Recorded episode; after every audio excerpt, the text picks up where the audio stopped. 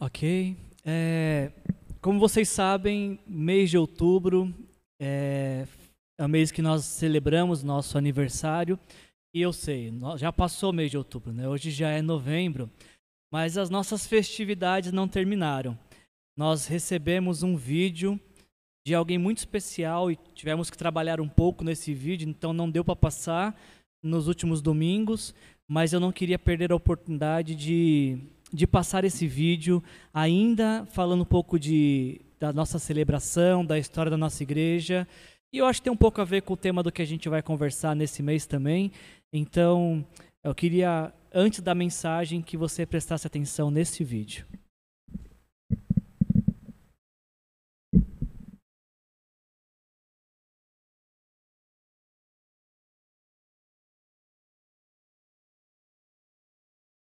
Margarita Barría. Muy bien. Eh, tengo 79 años. Hace 40 años que fui, hace más o menos 40 años que fui a Brasil con mi esposo, teniendo una visión muy grande de ganar almas para Cristo. Muy bien. Permítame preguntarle, ¿de qué país y ciudad es usted? De Chile y de la, soy de la ciudad de Osorno. Me convertí a los 18 años. Muy bien. Interesante. Jovencita vino al camino del Señor, ¿no? Sí. Y eso de que eventualmente llegaron al Brasil, ¿cómo se inició? Oh, se inició en el año 67 cuando mi esposo vino a unas conferencias mundiales de iglesias al, al Río de Janeiro, al Maracanacinho. Y él estuvo, tenía deseos de averiguar de dónde estaba la alianza cristiana y misionera, porque de ahí éramos nosotros, de esa misión. Pero cuando vimos que no había, eh, él, disculpen, él vio que no había en San José los Campos ni en el estado de San Pablo, solamente había una iglesia en Curitiba y una en Puerto Alegre, que el director, el director de, de la misión era el misionero David Jones. Y esa visión que tuvimos fue muy difícil, porque mi esposo llegó de Brasil a Chile con un gozo tan grande y me dijo nos vamos a Chile, nos disculpen, nos vamos a San Pablo. Me ofrecieron que, porque había otra misión que lo conoció y querían ofrecerle llevarlo como pastor, pero él no tenía el título de pastor. Y él fue muy honesto en decirles que él era obrero del Señor, que no era un pastor asalariado y quería seguir así, trabajar para ganar almas. Llegó y me dice a mí que nos vayamos a Brasil. Y yo le dije, fui bastante imprudente, y le dije, yo estando, estando, mi madre viva, yo no me voy a Brasil. Pero eh, mi esposo empezó a orar por siete años eh, para que yo me decidiera ir a, a, Brasil, pero él lo hizo en silencio, no me, no me lo dijo a mí. Cuando estábamos abriendo obra en Chile, habíamos dejado un, una iglesia muy linda, dejamos construida, y la honra es para el Señor. Entre tres hermanos se compró el terreno de esa iglesia en Chile. Y ahí le tocó a mi esposo también. Él trabajó porque él siempre decía que el dinero que él ganaba era para el Señor. Y, y yo eso lo respeté siempre. Pero llegó y empezamos las damas de Chile, de mi iglesia que estábamos abriendo obra, empezamos a orar día y noche. Y a mí me tocaba orar a las 4 de la mañana, por un año. Y fue una bendición tan grande. Yo puedo decir que lo que predicó usted el domingo, la lluvia tardía, yo presencié esa lluvia tardía ahí y quiero sentirla hoy día también. Y, y fue una bendición tan grande que dejamos 120 personas ahí. O sea que se puede decir que la primera obra que se abrió fue allá en Chile. En Chile. ¿En qué ciudad? En Santiago, y en la comuna de Maipú. Se llamaba la ciudad eh, México. Se llamaba la. ¿Y por un- unos cuántos años estuvieron trabajando ahí? Ahí estuvimos trabajando tres años. A ver, sí, tres años. Pero cuando yo sentí, yo, yo sentí una visión tan grande a las seis de la mañana. Yo estaba en mi cama y, em- y empecé a moverme. Y yo quería, estaba entre dormida y, despierta. Esa hora yo, esa era mi hora de levantarme para que mis hijas vayan al colegio. Y pero yo sentía como yo estaba elevada. Y me dice, o- yo siento una mano, veo, con un manga blanca y me dice tienes que irte a Brasil. Y había un pasaporte. Yo no conocía el pasa- pasaporte de Chile, de mi país. Y fue tan grande y, y me mostró el Señor. Me dijo vista verde, en Chile, vista verde. Y me mostró una iglesia blanca y estábamos en un segundo piso con muchos sembradores, muchos sembradores de blanco. Estaban sembrando. Y, y eso me y yo estaba con mi esposo y mis tres hijas en ese balcón. Y eso fue grande porque desperté a mi esposo y le dije, Andrés, tenemos que irnos a Brasil. Él solamente pegó un grito con una fuerza tan grande. Gloria a Dios, aleluya. Me contestaste, Señor, Porque él estaba orando por siete años, ¿no? por siete años. moviera a abrir otra misión o otra iglesia, ¿se sentiría capaz a estas alturas? Ayudarlo a usted, sí, como pastor, sí. Sí, Muy bien. aunque sea lento, eh, caminando lenta, pero sí. Usted siempre ha sido un ejemplo para toda la iglesia, para todos los hermanos. La tienen en cuenta como una eh, dama de mucha sabiduría, mucho respeto y autoridad que el Señor le ha dado. Así que es una bendición ustedes para nosotros. La honra es para el Señor. Amén. Algo más que quisiera decirle a, a los hermanos de, de Brasil, eh, algo que el Señor le haya puesto en su corazón para eh, ir cerrando este interview. Ya. Yo eh, me dieron esta oportunidad, el privilegio al pastor Leo de darme esta oportunidad para saludar a la iglesia de Vista Verde y doy gracias a Dios porque les amo en el Señor. Siempre estoy pensando algún día llegar allá antes que me vaya, porque quiero irme a, a ver a mi esposo y a mi hija que se fueron con el Señor. Y yo quisiera tener el placer de volver a, Brasil por la obra que tanto amamos. Los hermanos, no sé si vivirán o estarán ahí, pero yo sé que algunos deben estar. Y doy gracias a Dios por tener esta oportunidad y que Dios les bendiga y siempre estén orando. Ojalá que se recordaran de esta, de esta iglesia que el Señor utilizó para abrir esta obra al pastor Leo Guerrero.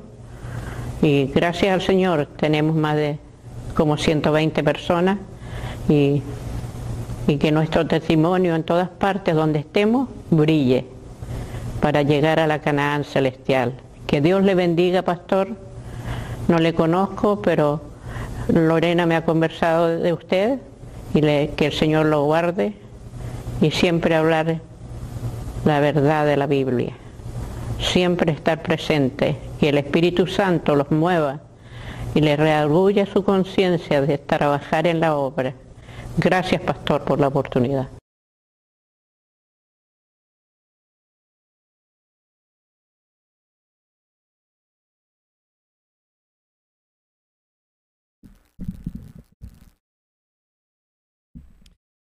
Esse é o relato da dona Margarida Barria Arburto, esposa de Andrés Aburto, um casal de chilenos que na década de 70 veio para o Brasil com o intuito de plantar uma igreja, tinha que ser uma igreja da aliança, porque no Chile eles eram aliancistas. Vocês viram o vídeo, na verdade, a gente fez uma pequena edição para poder passar na nossa celebração. O vídeo tem mais de 25 minutos, eu acho. Nós vamos disponibilizar o vídeo inteiro na, nas nossas redes sociais. Você pode assistir depois, a gente vai colocar no grupo de avisos da igreja. Mas a única coisa que eu queria deixar enfatizado, ou na verdade reforçar, porque já foi dito isso tantas vezes. A nossa igreja, a Igreja Aliança Cristã e Missionária do Vista Verde, ela nasceu por conta de inúmeros milagres. É, e, com, e completamos mês passado 43 anos porque Deus continuou fazendo milagres e nos sustentando até aqui. Então, não devemos achar que daqui para frente vai ser diferente. Continuamos crendo, como cantamos, de que o nosso Deus é soberano, Ele é poderoso e Ele pode fazer aquilo que Ele quiser e é nosso privilégio poder fazer parte de uma história tão linda quanto essa.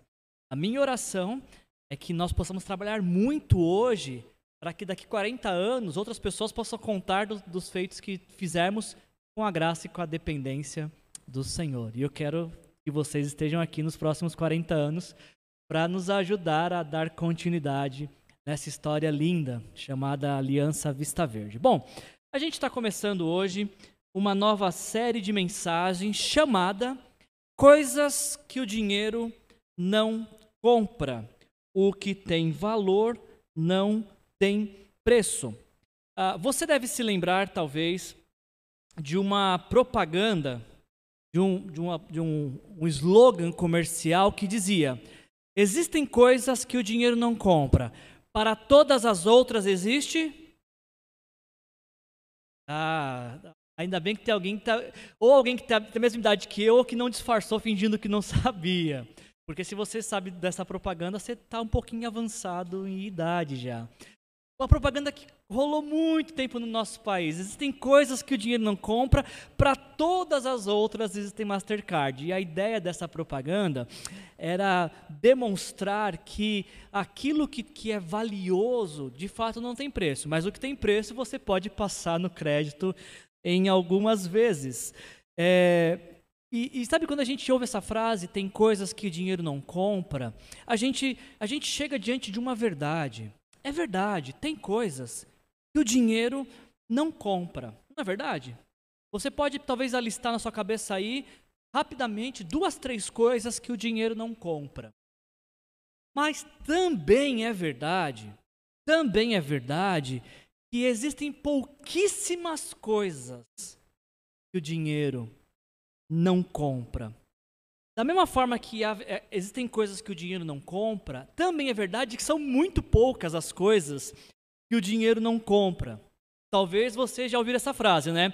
O dinheiro não compra felicidade. Manda manda trazer. Ou o dinheiro não traz felicidade, mas é bem melhor ser infeliz com um pouco de dinheiro no bolso. Eu estava preparando essa mensagem de hoje, essa série, eu me deparei com duas frases que eu achei bem interessante. A primeira delas: Eu queria ter pouco dinheiro apenas uma vez na vida, porque o difícil é não ter dinheiro a vida inteira. E outra frase é: Essa história de que o dinheiro não dá felicidade é um boato espalhado pelos ricos para que os pobres não tenham muita inveja deles. Tem coisas que o dinheiro não compra. Mas são pouquíssimas as coisas que o dinheiro não compra. E é aqui, é aqui que mora o grande problema. Porque, como o dinheiro compra muitas coisas, a maioria das coisas, junto com esse poder aquisitivo que o dinheiro promete, nós passamos a achar por conta disso de que alguns anseios do nosso coração, algumas das nossas necessidades, alguns dos nossos sonhos é o dinheiro que vai financiar. É o dinheiro que vai custear. Então nós passamos a destinar esforços, a sacrificar a família, fazer loucuras para ter mais dinheiro. E se você pergunta para a pessoa de quanto mais você precisa, a resposta sempre vai ser a mesma: apenas mais um pouco apenas mais pouco. Tem uma frase que é atribuída a Benjamin Franklin que diz: Aquele que acreditar que o dinheiro fará tudo, pode bem ser suspeito de fazer tudo por dinheiro. Já parou para reparar o que algumas pessoas são capazes de fazer por dinheiro no nosso mundo? Recentemente a gente teve um escândalo de, de um senador que foi encontrado com dinheiro na cueca. E assim, não justifica, tá? O que eu vou falar não é uma coisa que justifica. Mas se fosse alguém passando por extrema necessidade, você talvez tentaria achar uma lógica para entender o que levou um homem a fazer isso. Mas não era o caso. Este senador que foi encontrado com 30 mil reais na cueca, e devia ser um cuecão para caber tanto dinheiro, né? 30 mil! Não é porque ele estava precisando, é porque ele já tinha muito. Mas o muito que ele tinha não era suficiente. Queria mais. E se você observar todos os casos de corrupção no nosso país que saem na mídia, não são casos de pessoas que ganham um salário mínimo. Já repararam isso? Percebe que todos os casos de corrupção que saem na mídia, de pessoas envolvidas em esquemas de corrupção, são pessoas que já têm muito dinheiro. Mas o muito dinheiro que elas têm não é suficiente, elas querem sempre mais, sempre mais, porque essa, essa é, é uma devoção que o dinheiro exige. Nunca será o suficiente, nunca é suficiente. Tem um filósofo americano chamado Michael Sandel, e ele escreveu um, um livro com esse tema, o, o, que o dinheiro não compra. E esse filósofo americano ele está questionando a, esta imoralidade do mercado financeiro de querer colocar preço em tudo. E quando você coloca preço em tudo, ah, o Sandel diz que ah, você pode correr para dois riscos. O primeiro é o da corrupção, porque se tudo tem preço, você pode comprar qualquer pessoa. E o segundo risco de querer colocar preço em tudo, dessa imoralidade do mercado financeiro, é o abismo que aumenta da desigualdade. Porque quem tem dinheiro compra e quem não tem fica olhando quem tem. Mas eu achei bacana preparar essa mensagem que o, o Sandel ele, ele escreveu algumas coisas que a gente jamais imaginou que o dinheiro compraria e ele descreve até onde algumas pessoas foram capazes por conta capaz de ir por conta de dinheiro. Alguns exemplos tirados do livro.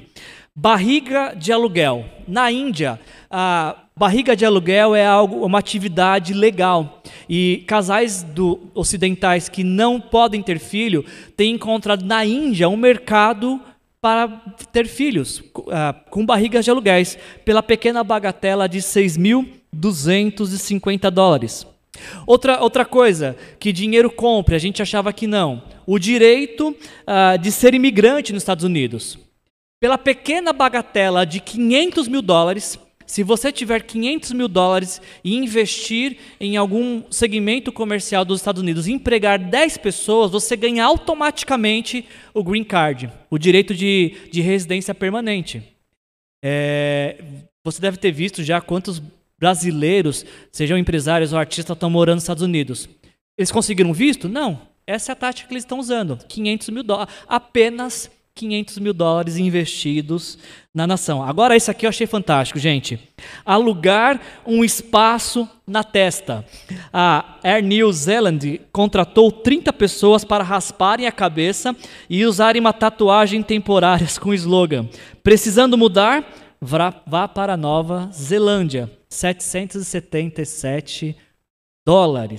Outra coisa que dá bastante dinheiro, que dinheiro compra, são cobaias humanas. Alguns laboratórios farmacêuticos pagam até 7.500 dólares para quem se aventurar a testar algum novo medicamento e o valor depende de quão agressivo é o medicamento. E um último aqui para gente, a gente encerrar essa parte: perder 6 quilos em 4 meses. Aqueles que se voluntariarem para participar de uma experiência onde perderiam ah, 6 quilos em 4 meses ainda ganham 378 dólares por algumas empresas que querem incentivar ah, uma vida mais saudável. E talvez aqui alguns vão falar, tá vendo? É por isso que eu não emagreço, ninguém está me dando nada para isso. É uma saída, talvez. Mas como vocês podem ver nesses exemplos, há poucas coisas que o dinheiro não compra. E uma vez que são poucas coisas que o dinheiro não compra, é por isso que muito dos nossos esforços às vezes vai na direção de ter mais dinheiro para comprar o que o dinheiro diz que podemos ter. Mas nem sempre o que o dinheiro diz que podemos ter é a solução para nossas vidas. Pelo contrário, vai se tornando cada vez mais um abismo, porque muitas das coisas que o dinheiro diz que podemos comprar, quando conseguimos, a gente olha e fala: não era bem isso que eu queria, não achei que fosse isso. É só isso.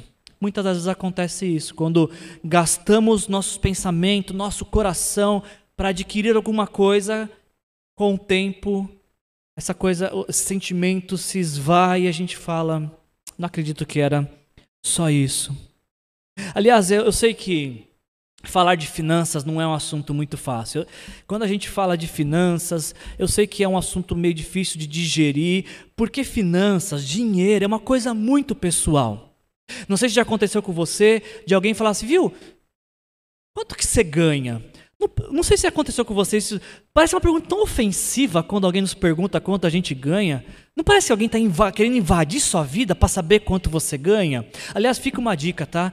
Nunca pergunte para ninguém quanto essa pessoa ganha, porque é extremamente deselegante. Ninguém se sente confortável de falar quanto ganha. Porque o que se ganha é algo pessoal, é algo íntimo, não é para ficar sendo publicado para todo mundo saber. Eu aposto, aposto não, eu imagino eu suponho de que você não vê no Facebook de ninguém publicado quanto essa pessoa ganha. Lá tem nome, tem data de nascimento, alguns deixam o celular, mas ninguém deixa quanto ganha. Por quê? Porque esse não é o tipo de coisa que, que as pessoas têm que saber. Dinheiro é uma coisa íntima, dinheiro é uma coisa pessoal. O problema é que é tão pessoal que às vezes, às vezes, ele é elevado num, num, num status de quase divindade, reivindicando a adoração. Outra frase que eu achei interessante, a gente já falou a frase de Benjamin Franklin, mas somando aquela frase, a Francis Bacon, para os íntimos chamado de Chico Toucinho, ele diz o seguinte: se o dinheiro não for o seu servo, ele será o seu patrão. E Jesus disse: não acumulem para vocês tesouros na terra, onde a traça e a ferrugem destroem e onde ladrões arrombam e furtam. Falar de dinheiro, por mais constrangedor que possa ser e um pouco difícil de digerir, ainda é uma coisa extremamente importante. Tanto, tanto que na Bíblia Jesus fala mais sobre dinheiro do que sobre fé e sobre oração. Saber disso? Jesus fala mais sobre dinheiro e, e, do que sobre fé e oração. E algo que eu preciso deixar bem claro, até contrariando muitas pregações dos nossos dias, Jesus não fala na Bíblia de dinheiro, de como podemos ganhar mais dinheiro, de como podemos ser mais ricos, de como podemos desfrutar dos benefícios que o dinheiro ah, nos proporciona. Pelo contrário, que Jesus, quando Jesus fala de dinheiro, ele fala sobre mordomia. Ele fala sobre ter dinheiro e não sobre o dinheiro ter você. E eu acho que essa é a grande diferença e o questionamento que cada um de nós tem que fazer. Será que eu tenho dinheiro ou é o dinheiro que me tem? Será que eu dito a, o que o dinheiro tem que fazer? Ou é o dinheiro e as motivações do dinheiro que dizem o que eu tenho que fazer? Diante desse, dessa questão, eu acho que tem algumas perguntas que nós precisamos responder, que vão nos servir de base não só para essa série, mas não só para essa mensagem, como também para esta série. Qual é, qual é a sua relação com o dinheiro? É você que tem dinheiro, seja pouco ou seja muito, ou é o dinheiro que tem você? Uma outra pergunta que a gente precisa responder, vai tentar responder ao longo desta série esse mês: como o interesse por ter mais dinheiro ou a ausência de dinheiro no bolso impactam o seu coração? O quanto você se sente impulsionado a ter mais dinheiro ou fica extremamente frustrado por não ter tanto dinheiro quanto queria? E mais, ah, você consegue ser grato, você consegue ser mais grato por aquilo que tem, ou você é mais frustrado por aquilo que não tem? E ainda uma última questão, e essa talvez seja mais importante: como seriam nossas vidas se o dinheiro não fosse a coisa mais importante? Você consegue imaginar como seria a sua vida se você compreendesse que aquilo que tem valor não tem preço? Como seriam as nossas vidas e quantas brigas nós evitaríamos, quantas disputas, quantas frustrações nós evitaríamos se o dinheiro não fosse o mais importante. Eu, eu finalizo essa introdução com as palavras de Augusto Cury, quando ele diz: o dinheiro, não, o dinheiro compra ansiolíticos, mas não a capacidade de relaxar. Compra joias, mas não o amor de uma mulher. Compra um quadro de pintura, mas não a capacidade de contemplar. Compra seguros, mas não a habilidade de proteger a emoção. Compra informações, mas não o autoconhecimento. Compra lentes de contato, mas não a capacidade de ver os sentimentos expressos. O dinheiro compra um manual de regras para educar quem amamos, mas não compra um manual de vida. É sobre isso que a gente vai falar nesse, nesse mês de novembro. A minha esperança e a minha oração é que a cada uma de nossas mensagens nós podemos assimilar, entender, refletir e praticar de que Deus tem algo para nos dar e que é de graça e que dinheiro nenhum do mundo poderia pagar. Por isso que se chama graça. A gente vai começar nossa série e hoje a primeira mensagem é a paz que excede todo entendimento. Coisas que o dinheiro não compra, uma delas é a paz que excede o entendimento. E eu queria junto com vocês meditar à luz das escrituras que tipo de paz é essa pela qual não se pode pagar, que dinheiro nenhum do mundo compra. E principalmente, a parte mais importante, como é que você que está aqui ou você que está em casa pode ter esta paz hoje, agora mesmo? Se você ah, deseja paz, se você sente a ausência de paz, a necessidade de paz, eu tenho duas boas notícias para te dar. A primeira delas é que todo o seu dinheiro não seria suficiente para comprar essa paz.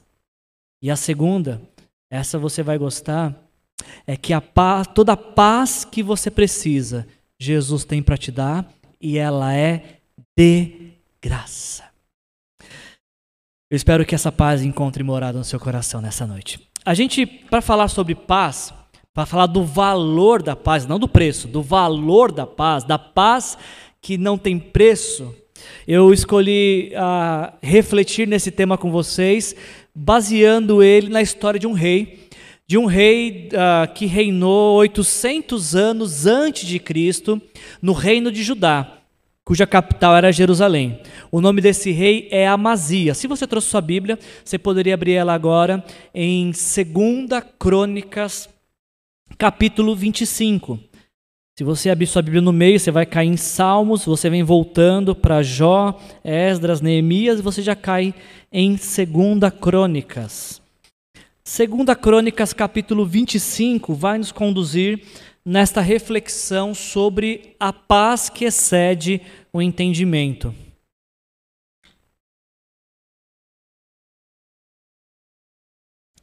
E logo nos primeiros versículos de 2 Crônicas 25, assim nos é relatado esse personagem, este rei.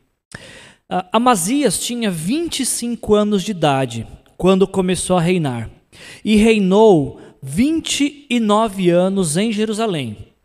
O nome de sua mãe era Jeoadã, ela era de Jerusalém. E agora eu queria que você prestasse atenção nessa frase aqui. Ele fez o que o Senhor aprova, mas não de todo o coração. Quando sentiu que tinha o reino sob pleno controle, mandou executar os oficiais que haviam assassinado o rei, seu pai. Só para você entender um pouquinho da história que a gente vai estudar hoje, vai meditar hoje, Amazias ele foi o oitavo rei de Judá, há 800 anos antes de Cristo. Ele sobe ao trono quando tem 25 anos, como a gente acabou de ler, ou seja, alguém muito jovem, e reina por 29 anos.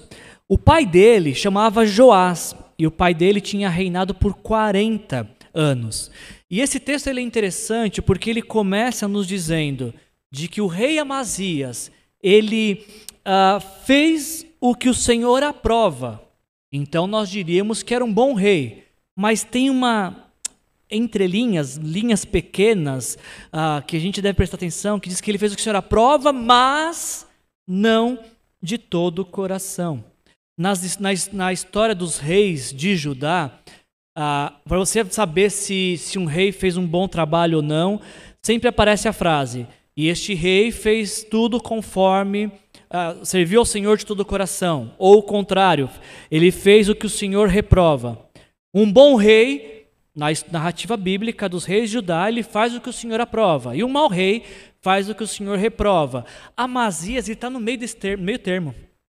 Porque ele fez o que o Senhor aprova, mas não de todo o seu coração. E quando eu, eu li essa, essa colocação de que Amazias fez o que o Senhor aprova, mas não de todo o coração, eu fiquei pensando como é que é isso? Como é que é viver de uma maneira que o Senhor aprova, mas que não é de todo o coração.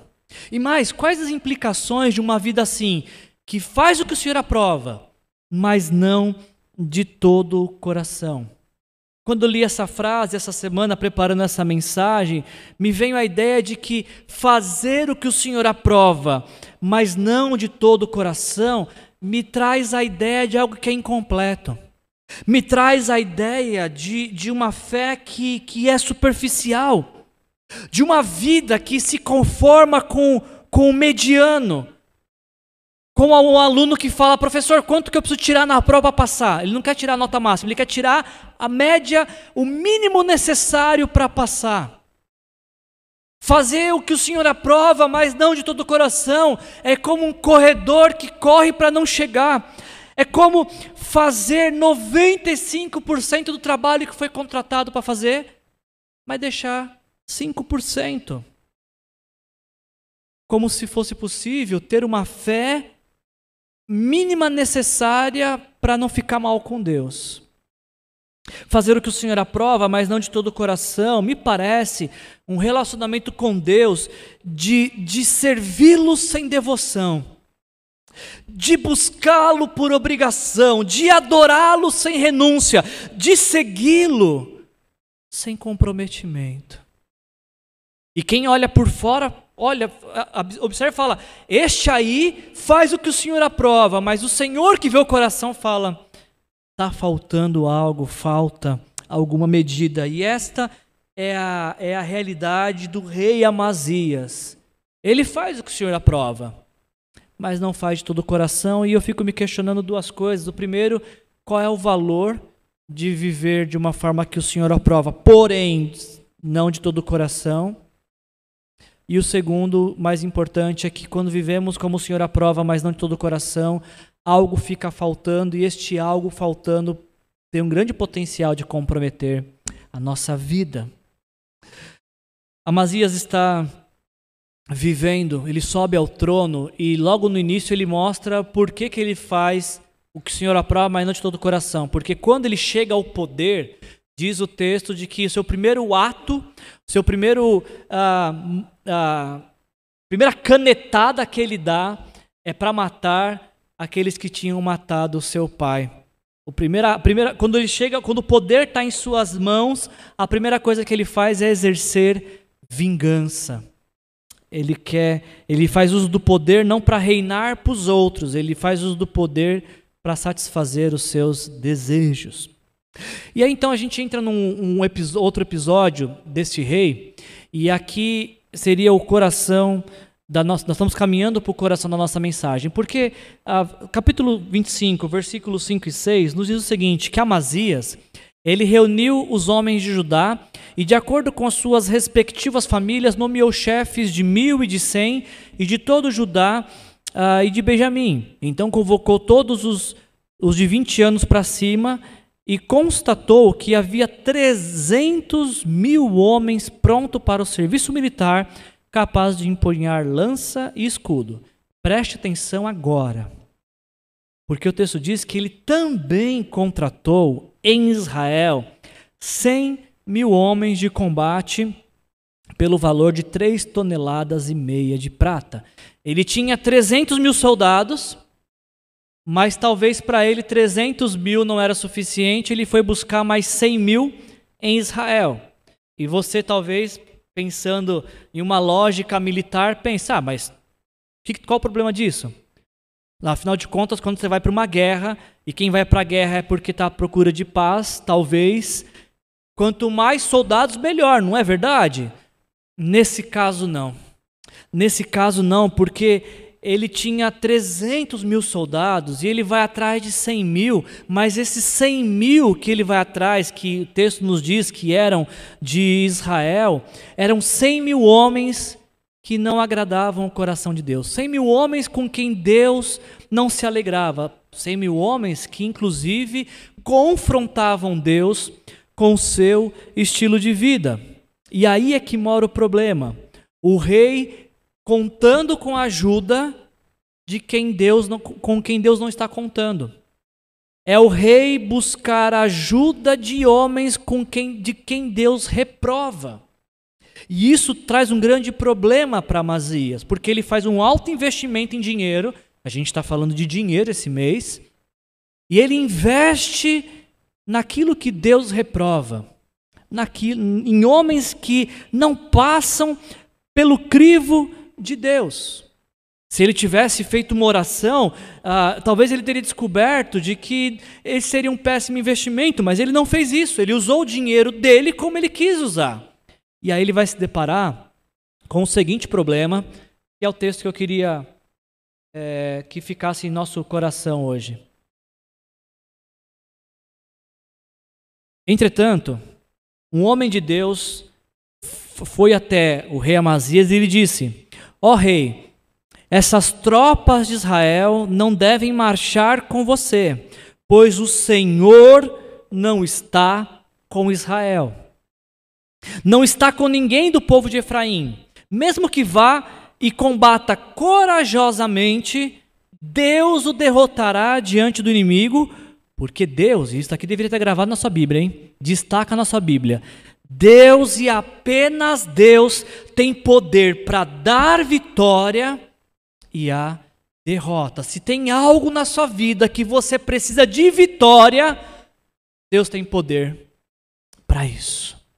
É isso que o profeta vai falar para Amazias. Você não precisa contar com os homens de Israel, porque Deus tem o poder para te dar a vitória. Você não precisa buscar recursos onde Deus desaprova, porque Deus é poderoso para te fazer vitorioso e conceder a paz que você está procurando. Esse profeta ele vai nos ensinar que a paz do povo de Deus ela é determinada pelo próprio Deus. É Deus que determina a paz, é Deus que determina a vitória para aqueles que Ele quer fazer vitoriosos. Portanto, quando Deus diz não vá, mesmo sendo maioria e contando com os melhores recursos, você vai perder. E o contrário é verdadeiro. Quando Deus disser vá, mesmo que for minoria e não tendo nada para oferecer, a vitória é garantida, porque o que determina a vitória ou derrota é a direção que Deus dá. Quando o profeta chega para Amazias e diz isso, Amazias, o rei Amazias é colocado em um canto e ele vai ter que confrontar algo em seu coração. Amazias vai ter um conflito com o dinheiro.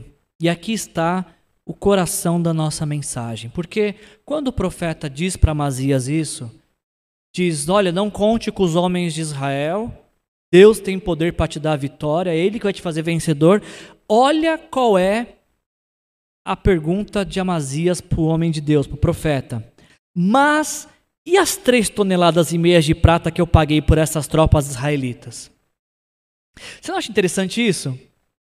Tá vindo um profeta falar para Amazias: Amazias, dispensa os 100 mil soldados que você contratou, porque Deus vai te dar vitória. Se você é um general, se você é um militar e você contrata 100 mil soldados, e Deus fala: dispensa esses 100 mil, eu não estou contando com eles, mas eu vou te dar vitória, o que é que você diria? Senhor, obrigado. Graças a Ti, Senhor, te agradeço. Obrigado pela vitória que o Senhor me dá. Eu fiquei pensando quantas palavras de gratidão surgiriam na minha cabeça, sendo que eu estava, estaria diante de uma batalha e Deus está me dizendo: dispensa estes que eu não estou contando, porque eu vou te dar vitória. Mas a pergunta de Amazias não é sobre a vitória que Deus estava prometendo. É como se ele tivesse surdo para a palavra vitória. E a única coisa que está diante dos olhos dele é: mas peraí, eu fiz um investimento aqui. O que, que eu faço com as três toneladas e meia? Os meus, quem contratei falei que não tinha direito de devolução. Eu não tenho como ressarcir, ser ressarcido desse valor. O que e as três, e as três toneladas e meia de prata que eu dei? O profeta responde: O Senhor pode te dar muito mais do que isso. Olha que interessante isso. O rei está preocupado com o que ele investiu e foi um péssimo investimento. E Deus está falando: tira o olho do que você investiu errado e foca na vitória que eu posso te dar, que eu vou te dar. Era uma promessa. E o rei fala: Mas e o dinheiro que eu perdi? Eu posso te dar muito mais do que isso, diz o Senhor. Esse ponto desse texto é o texto é o que mais me chamou a atenção nessa mensagem, pensando nessa conversa que a gente está tendo sobre dinheiro, porque o, o rei está indo atrás de uma vitória. E Deus está prometendo a vitória para ele, mas ele tira por alguns instantes o olho da vitória e da promessa de Deus e foca no dinheiro que ele investiu, no dinheiro que ele perdeu, ou que ele iria, iria perder dispensando os soldados israelitas. Mas o que deveria estar no coração de Amazias não é o que ele ganhou, o que ele perdeu, mas sim a, a promessa de Deus que estava diante dele, apesar do que ele investiu. Eu, fico, eu olhei para esse texto, gente, eu trazendo para a nossa realidade, eu fiquei pensando quantos de nós, ah, por vezes, não gastamos errado os recursos que chegam em nossas mãos, que teriam sido solucionados simplesmente se a gente tivesse feito uma oração: Senhor, estou diante dessa situação e agora? O que, que eu faço? Eu caso ou eu compro uma bicicleta antes? eu vou viajar ou seguro um pouco o dinheiro porque pode vir uma pandemia e vai comer a minha poupança?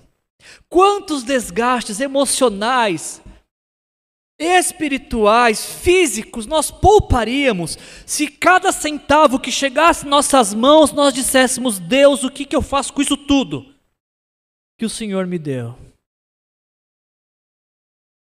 Amazias, se ele tivesse orado a Deus, ele teria economizado tempo, dinheiro, desgaste emocional, ele teria economizado o conflito de ter que contratar e depois dispensar esses soldados, mas não é isso que ele faz. E esse texto ele me ensina justamente isso. Primeiro, precisamos buscar direção de Deus ah, para saber a forma como gastamos nossos recursos. E uma vez que nós gastamos sem consultar a Deus, se acabarmos perdendo isso, não nos apegarmos a essa perda, crendo de que uma vez que Deus nos dá uma direção, Ele pode nos dar muito mais do que aquilo que foi perdido. Quantos são casos de pessoas que, sei lá, investem em um carro, e aí o carro começa a dar problema, problema, e a pessoa não se desfaz do carro porque já gastou um dinheiro naquilo, e aquele problema vai consumindo a paz da pessoa. Quantas pessoas entram numa sociedade e aquela sociedade começa a dar problema com sócio, conflitos, conflitos de fé, e a pessoa, em vez de abrir mão do que investiu, permanece, porque parece melhor permanecer sem paz do que abrir mão do que investiu para ganhar paz. Eu tenho uma madrinha de casamento que ela diz: a paz não tem preço. E ela disse isso justamente falando nesse sentido, de que se você fez um investimento que está tirando sua paz, tem vezes que é melhor perder para poder ganhar depois e poder ganhar de uma outra forma. Esse é o conflito que a Amazias está tendo que lidar e que nós praticamente temos que lidar nossa vida toda. De entender que tem vezes que é melhor perder para poder ganhar mais na frente. O rei pergunta para o profeta: Mas e tudo que eu gastei? E Deus fala: Deus, o profeta fala: Deus pode te dar muito mais do que isso. Esse texto ele nos ensina, ele nos traz a seguinte lição: quando o assunto é dinheiro, quando o assunto é a paz que não tem preço, esse texto nos convida a aprender a não basear as nossas expectativas naquilo que nós investimos, mas naquilo que o Senhor pode fazer. Esse texto nos desafia a aprender a não basear a nossa expectativa no que foi oferecido, mas no que Deus pode nos dar. Porque às vezes chegam algumas ofertas para nós que não são de Deus. E temos que rejeitar. Porque é melhor ter paz com Deus do que investir, se aventurar financeiramente, emocionalmente naquilo que não tem aprovação de Deus. Essa frase deveria ecoar em nossa mente a cada momento de crise financeira. O Senhor pode te dar muito mais do que isso. Essa frase deveria silenciar os ruídos do consumismo. Dessa, dessa sedução de ter algo para ter no, algo ter o nosso prazer o Senhor pode te dar mais do que isso. E sabe o que é interessante? Parece que essa frase ela entra no coração e na mente de Amazias, porque o texto continua e diz que Amazias então mandou embora de volta os soldados uh, de Efraim, e ele segue para a guerra sem esses soldados. Amazias obedece a Deus.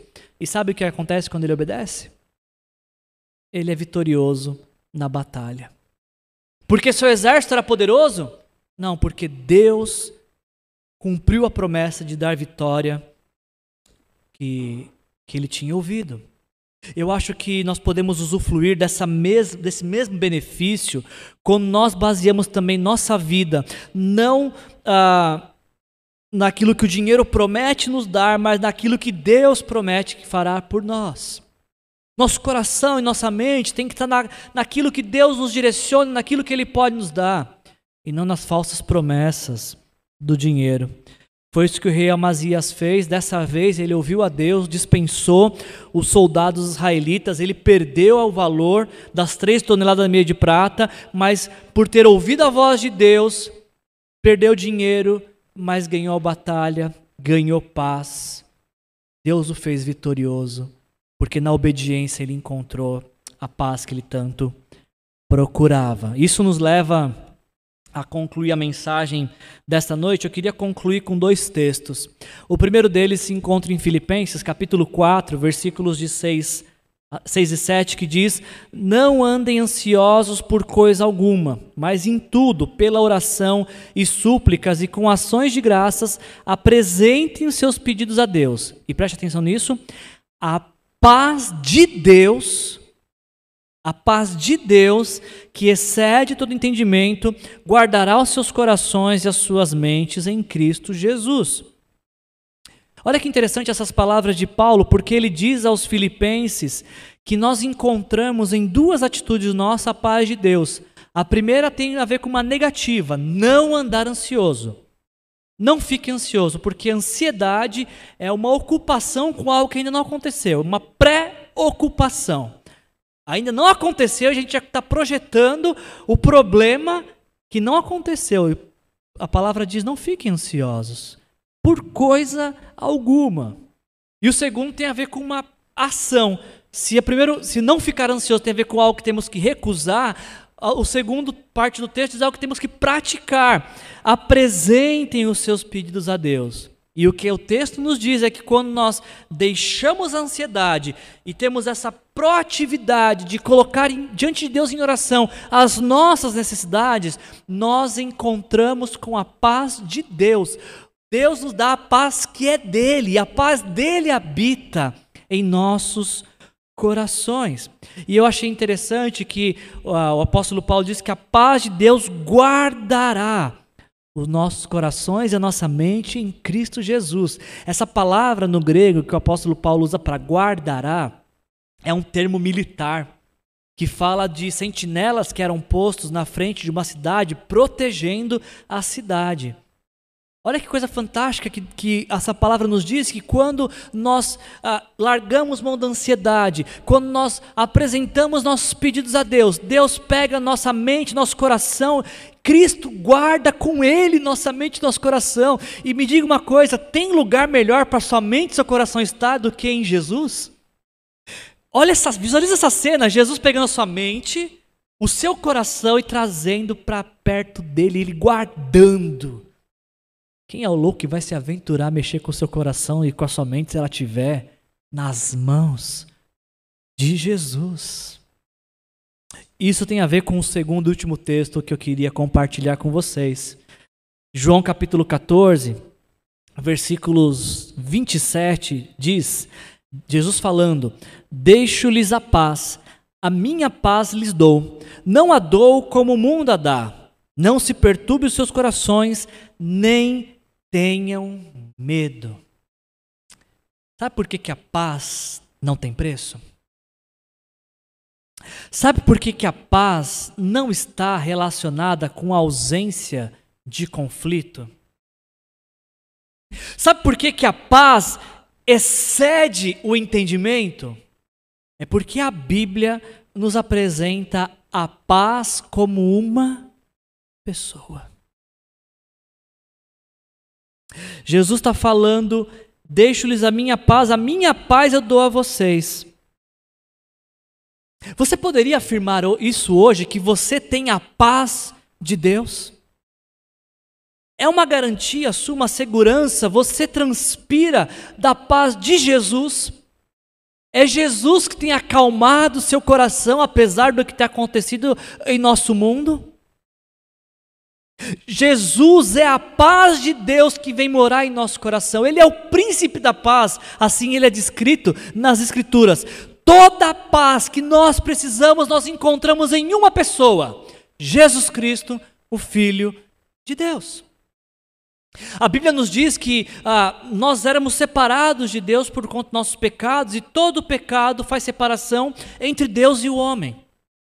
E Jesus, ele vem ao mundo para acabar com essa divisão. Quando Jesus morre na cruz, ele leva os nossos pecados sobre ele, e todo aquele que reconhece que era um pecador e que pede perdão, seus pecados são removidos, para que não haja mais nada que faça separação entre você e Deus. E é neste momento, quando nós confessamos nossos pecados, pedimos perdão a Jesus por ele ter morrido na cruz por nós, no nosso lugar, o Espírito de Deus vem habitar em nós. É nesse momento que a gente recebe a paz de Deus. A paz de Deus atende pelo nome de Jesus e nós encontramos a, essa paz quando nós nos arrependemos dos nossos pecados, quando nós entregamos nossa vida para Jesus, quando Jesus é o Senhor e o Salvador da nossa vida. Eu não sei se você já teve essa experiência, se, se hoje você tem a paz de Jesus. Talvez o primeiro passo seja entregar sua vida para Jesus. Se você não fez isso, você pode fazer isso esta noite. Você pode falar: Senhor Jesus, eu quero te entregar a minha vida para receber a sua paz. E é uma troca sem volta. Você dá a sua vida para Jesus, ela passa a ser dele e ele te dá a paz dele, que passa a ser a sua paz pessoal, que nada nem ninguém pode tirar. A paz que você precisa atende pelo nome de Jesus. E essa paz pode morar no seu coração se você entregar sua vida para Cristo. Talvez você já tenha feito isso, talvez você fale, mas Wilson, Jesus é meu Senhor. Eu já entreguei a minha vida para Ele. Mas se você já entregou sua vida para Jesus e não sente paz, talvez você está procurando paz no lugar errado. A paz, talvez, que você está procurando em coisas que o dinheiro pode comprar, em situações mudadas. Você está procurando um lugar errado, porque essa paz já habita em você, no seu coração. O apóstolo Paulo fala em Efésios capítulo 2 que Jesus é a nossa paz. Efésios 2,12, Ele é a nossa paz. Paulo diz: Jesus é a sua paz. Não é o mundo mudando que vai te trazer paz, não é dinheiro na sua conta bancária que vai te trazer paz. Jesus quer te dar toda a paz que você precisa. Se você precisa de paz, se você quer preservar a paz, eu te convido a fechar seus olhos e orar assim comigo. Muito obrigado, Senhor Jesus, porque o Senhor é a nossa paz. O Senhor é o príncipe da paz, como a palavra descreve. O Senhor, o Senhor disse na tua palavra que o Senhor nos dá a sua paz. E essa paz, Senhor, ela, ela excede o entendimento, porque como é possível ter paz em cenários caóticos? É porque a paz vem morar em nós na pessoa de Jesus. É porque Cristo vive em nós, experimentamos da paz de Jesus. E eu queria, Senhor, que nesse momento o Senhor encontrasse corações onde essa paz pudesse habitar, Senhor. Talvez algumas pessoas ainda não tiveram a oportunidade de se entregar a Ti.